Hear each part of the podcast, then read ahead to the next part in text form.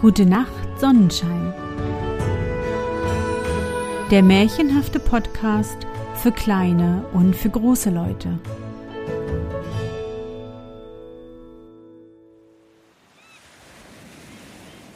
Märchen unterm Sonnenschirm. Fantastische Geschichten aus aller Welt zum Träumen und Entspannen. Hallo, mein Sonnenschein. Wie war dein Tag heute? Was hast du heute Schönes erlebt? Mein Name ist Anne und ich begrüße dich zu einer neuen Sommersonderfolge meines Märchenpodcasts. Lass uns zusammen in die wunderbare Welt der Märchen reisen und gemeinsam entdecken, was die Helden und Prinzessinnen auf ihren sommerlichen Abenteuern erleben. Bist du bereit? Dann kuschle dich fest in deine Bettdecke, nimm dein Lieblingskuscheltier in den Arm und wenn du magst, schließe die Augen und folge mir ins Märchenland.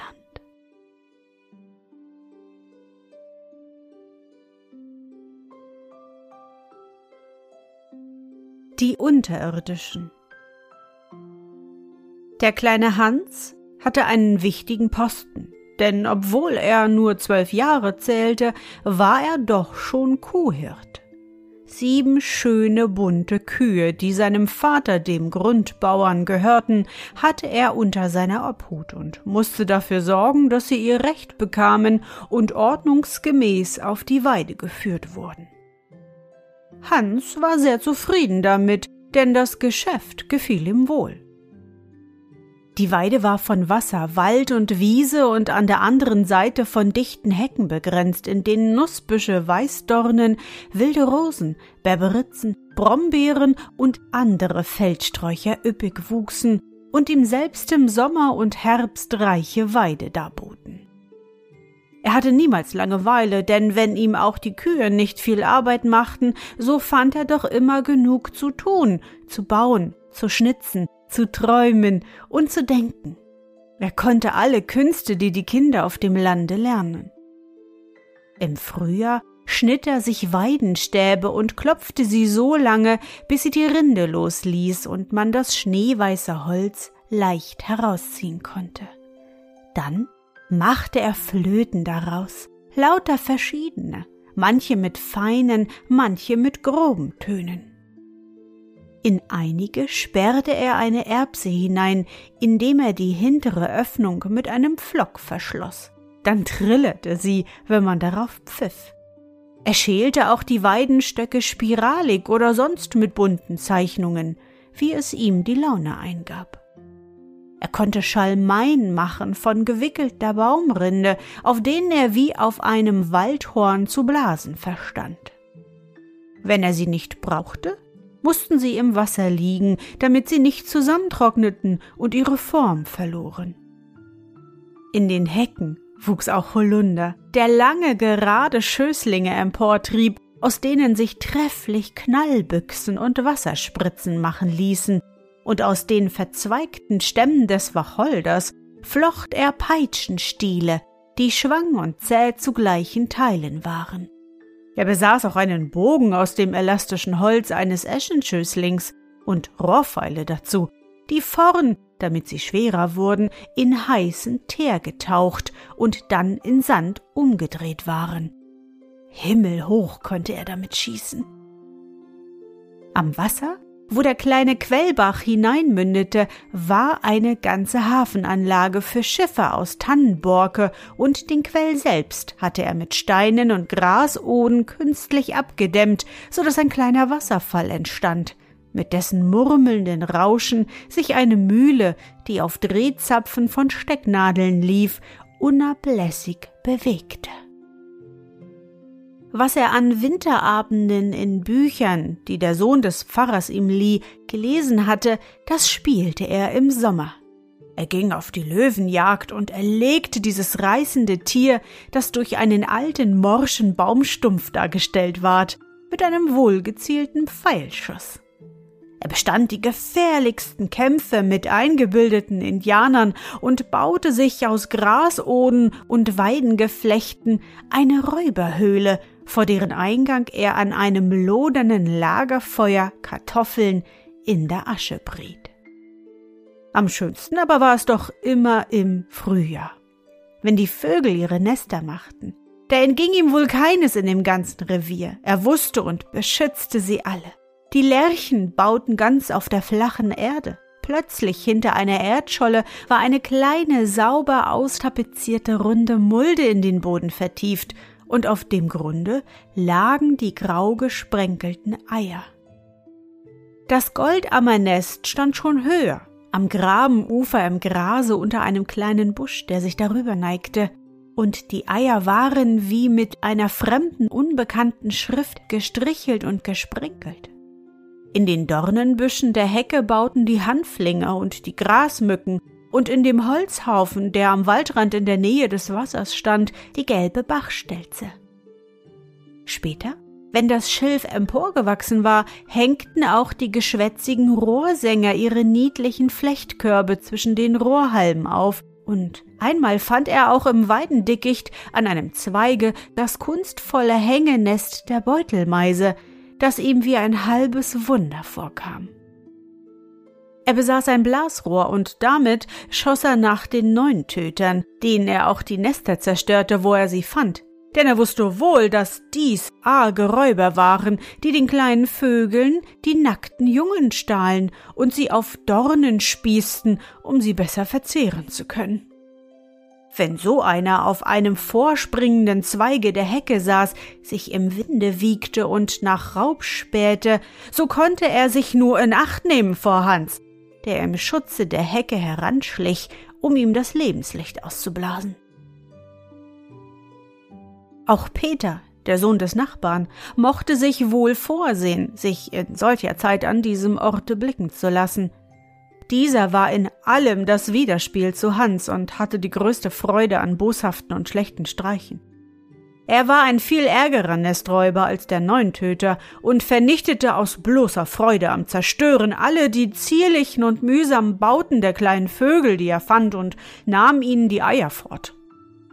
Waren dagegen schon Jungen in den Nestern, so fühlte er kein Mitleid mit dem kläglichen Geschrei der kleinen gefiederten Eltern, sondern hatte seine teuflische Freude daran, ihren nackten Kinderchen an Schlingen von Grashalmen rings um das Nest her aufzuhängen.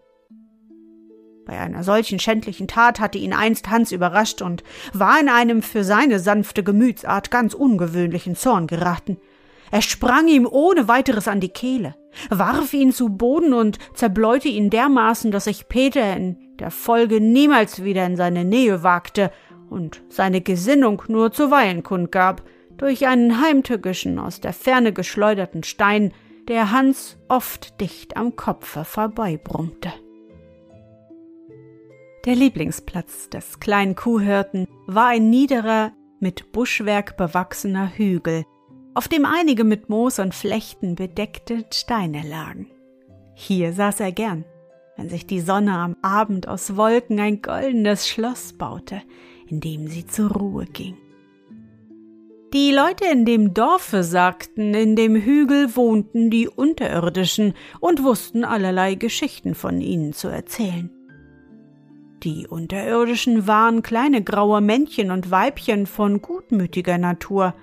Sie konnten aber auch sehr böse werden, wenn man ihnen ein Leid antat oder sie verspottete und pflegten sich dann empfindlich zu rächen. Ja, mancherlei Geschichten wurden von ihnen im Dorf erzählt. Eine alte Frau wollte als junges Mädchen einmal in der Morgendämmerung gesehen haben, wie sie Wäsche auf dem Hügel aufgehängt hatten. Lauter kleine Hemdchen und Höschen, so niedlich wie Puppenzeug, und ein alter Bauer bewahrte in einer Schachtel, sorglich in Watte gewickelt, ein goldenes Tellerchen, das sein Urahn von den Unterirdischen erhalten haben sollte. Hans aber so oft er auch auf dem Hügel gesessen und seine Spiele betrieben hatte, war niemals etwas von ihnen gewahr geworden, so dass er zuletzt gar nicht mehr an sie dachte. Und eines Abends saß er wieder dort und schaute in die untergehende Sonne. Es war so still, dass man die fernen Stimmen der spielenden Kinder im Dorfe vernehmen konnte und das Klappern eines Wagens, der weit hinten auf der Landstraße fuhr. Als Hans nun friedevoll in das Farbengetümmel von Rot und Gold blickte, in dem die Sonne zur Ruhe ging, wisperte und knisperte es plötzlich hinter dem großen Felsblock, der ihm zum Ruhesitz diente. Allein er achtete nicht darauf, weil er dachte, es seien Mäuse. Aber plötzlich fuhr er zusammen, denn ein feines silbernes Geklimper erhob sich, als wenn jemand auf einer kleinen Harfe spielte, und nach einer Weile ertönte ein herrlicher, wundersamer Gesang von zarten Stimmchen, der so lautete. Singt der Tag in Abendgluten, schwimmt das Tal in Nebelfluten, Loni Lora. Heimlich aus der Himmelsferne blinken schon die goldenen Sterne, Loni Lora. Fliegt zu Nest und schwimmt zum Hafen, gute Nacht, die Welt will schlafen, Loni Lora. Zwischen jedem Verse war eine Pause, die durch das liebliche Geklimper der Harfe ausgefüllt wurde. Seltsam war es Hans jedoch, dass ihm an dem Schlusse jeder Strophe etwas zu fehlen schien. Schon bei der zweiten hatte er unwillkürlich in Gedanken ein klingendes Wort hinzugefügt, das ihm in den Sinn kam, und ihm deuchte, das Lied würde dadurch viel schöner und anmutiger. Als daher der Gesang nach einem kleinen Vorspiel von vorn begann, sinkt der Tag in Abendgluten, schwimmt das Tal in Nebelfluten, Loni Lora, setzte er fast ohne es zu wollen mit sanfter Stimme hinzu, Duran Dora. Eine Weile war es ganz still. Dann erschallte ein überraschtes, freudiges Gekicher und einzelne Stimmchen wiederholten mit vergnügtem Ausdruck Loni Lora, Duran Dora. Sie schienen davon über die Maßen befriedigt zu sein. Schnell begann das Harfenvorspiel wieder, und nun wiederholten sie das ganze Lied mit dem neuen Zusatz, und nach jeder Strophe erschallte wieder das freudige Gelächter. Die Stimmchen schwatzten verwirrt durcheinander, sie fanden das Lied nun noch einmal so schön wie früher. Nach dem Ende des Gesanges waren plötzlich eine Menge kleiner Männchen um Hans herum. Er begriff gar nicht, wo die so plötzlich alle hergekommen waren. Sie riefen Dank, du feiner Knabe, Goldmund sollst du heißen, Goldmund sollst du bleiben. Und damit kletterte eines von ihnen flink wie ein Eichhörnchen zu Hans empor und küsste ihn auf den Mund. Dann klatschten alle in die Händchen und riefen Goldmund, Goldmund und sangen Loni Lora, Durandora. Und so plötzlich wie sie gekommen waren, waren sie auch wieder verschwunden. Hans hörte nur noch ein Klingen und Summen innerhalb des Hügels, und dann war alles still. Er trieb nun seine Kühe nach Hause und erzählte, was sich ereignet hatte. Als er aber seine Stimme erhob, um das Lied zu singen, was er von den Unterirdischen gehört hatte, da erstaunten sein Vater und seine Mutter und alle, die zugegen waren, denn wie Gold klang es aus seinem Munde und man erkannte die köstliche Gabe, die die kleinen Männchen ihm geschenkt hatten. Am anderen Morgen war die Geschichte im Dorfe bekannt geworden und jeder wollte Hans singen hören. Sie konnten gar nicht genug davon bekommen und nannten ihn von dem Tage ab Hans Goldmund. Zuletzt hörte auch der Graf davon und ließ den kleinen Sänger aufs Schloss holen. Und als er ihn singen hörte, ward er so gerührt, dass ihm die Tränen die Wangen hinabliefen, und er sagte Mein Sohn, du hast eine goldene Gabe, ich will sorgen, dass sie der Welt nicht verloren geht. Er veranlasste, dass der Knabe in die Residenz kam und vor dem König singen musste. Dieser behielt Hans an seinem Hofe und ließ ihm die allerbesten Lehrer geben, so dass er bald in der Kunst des Gesanges nicht mehr seinesgleichen hatte. Des Nachbars Peter wurde von Tag und Nacht vom Neide gepeinigt, als er von diesem außerordentlichen Glück erfuhr, und verfiel schließlich auf den Gedanken, ebenfalls sein Heil bei den Unterirdischen zu versuchen. An einem schönen Märzabend bei Sonnenuntergang ging er hinaus und setzte sich auf den Hügel. Nicht lange hatte er gewartet, da hörte er, gerade wie Hans, ein Wispern und Knispern hinter dem Felsblock. Dann begann das Vorspiel und bald folgte der Gesang. Singt der Tag in Abendgluten, schwimmt das Tal in Nebelfluten, Lonilora, Dorandora. Noch fiel ihm nichts ein, aber er würde es bald haben, dachte er. Die Unterirdischen fuhren fort. Heimlich aus der Himmelsferne blinken schon die goldenen Sterne. Lonilora, Durandora. Peter hatte es. Knatterabums! rief er plötzlich. Da erschallte ein vielstimmiges Wehgeschrei hinter dem Stein, und plötzlich waren die kleinen Männchen um ihn herum und schauten mit zornigen Gesichtern zu ihm auf. Sie riefen Pfui, du grober Taps, Pechmaul sollst du heißen, Pechmaul sollst du bleiben. Dann lief es flink wie eine Ratte an ihm in die Höhe. Er fühlte einen Schlag auf seinen Mund, der ihm durch alle Glieder ging, und fort waren die Männchen wie weggeblasen. Als er nach Hause kam und erzählen wollte, was er erlebt hatte, da konnte er kein Wort ohne Stottern hervorbringen. Die Leute lachten ihn aus und er hieß fortab Peter Pechmaul. Es ist nichts Gutes aus ihm geworden. Wie er sich früher an den unschuldigen Tieren verging, so hat er sich später an Menschen vergriffen und ist dann Räuber und Dieb geworden. Hans aber ist ein großer Sänger und berühmter Mann geworden. Die Leute haben ihm viele hundert Taler gegeben, um ihn nur einmal singen zu hören. Wenn er ins Dorf kam, um seine Eltern zu besuchen, so fuhr er in einer vergoldeten Kutsche mit vier schneeweißen Schimmeln davor. Jedes Mal ging er dann um Sonnenuntergang hinaus an den kleinen Hügel und lauschte, ob er den Gesang der Unterirdischen nicht wieder vernehmen möchte. Sie ließen sich aber niemals wieder hören. Die Leute meinten, der grobe Peter habe sie mit seinem Knatterabums für immer vertrieben.